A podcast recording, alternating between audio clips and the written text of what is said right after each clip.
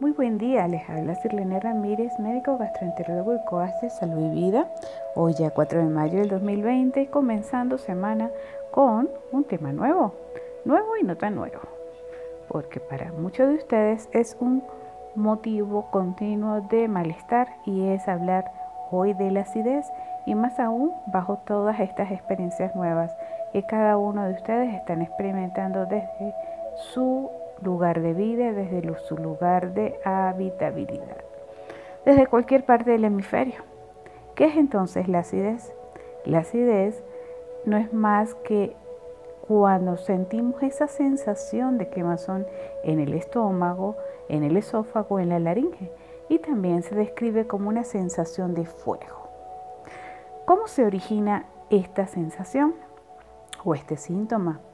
Es secundaria la presencia de esos jugos gástricos y de esa bilis que se producen dentro de nuestro tracto digestivo, las cuales al entrar en contacto con la mucosa del estómago, del esófago, de la laringe e incluso de la tráquea en aquellos pacientes con reflujo severo, puede originar por supuesto irritación porque son tan ácidas que incluso se comparan con la acidez de la batería de un carro. Esta irritación que se origina, origina por supuesto como consecuencia una inflamación y dependiendo de la severidad de la exposición y del tiempo que permanezca esta exposición, puede originar erosiones e incluso ulceraciones cuando ya se pierde la integridad de la pared del, intestino. ¿Qué consecuencias trae?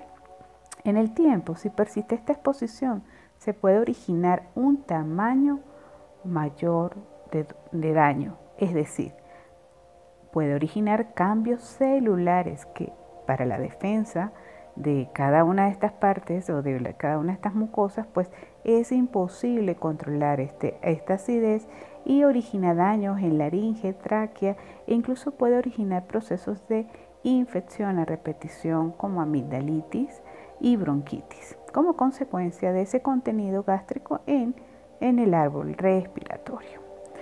¿Qué situaciones puede aumentar esa acidez entonces? Pues el consumo de bebidas negras, el consumo de bebidas alcohólicas, consumo de picante, pimienta, jengibre, la mostaza, el pimentón, el ajo, la cebolla, consumo de cítricos, alimentos procesados, alimentos de alto contenido graso, ingerir comidas abundantes antes de acostarse, té de jamaica, té verde, té de moringa, Incluso estos preparados de Herbalife tan conocidos para hacer, entre comillas, desayunos y esas bebidas energéticas originan grandes estados de acidez. consumo de aspirina, ibuprofeno, diclofenaco e incluso antibióticos de amplio espectro pueden originar estados de acidez porque se estimula la liberación de jugos gástricos. Hay una serie de mitos que es importante que los desechemos, tales como si tomamos ácidos todos los días estoy curado, antiácidos, perdón, eso es falso.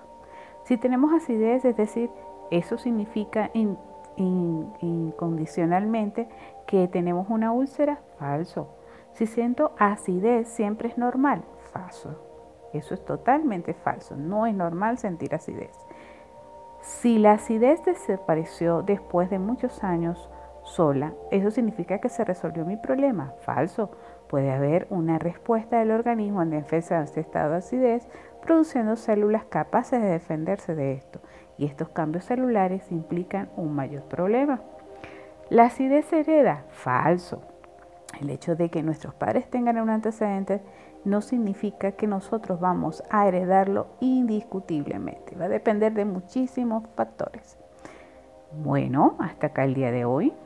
Vamos a darle continuidad en los próximos días a este tema tan interesante de acidez. Les estoy leyendo. Cualquier duda, con mucho gusto la aclararemos. Que tengan un lindo día. Se les quiere mucho e inmunobrazos les envío.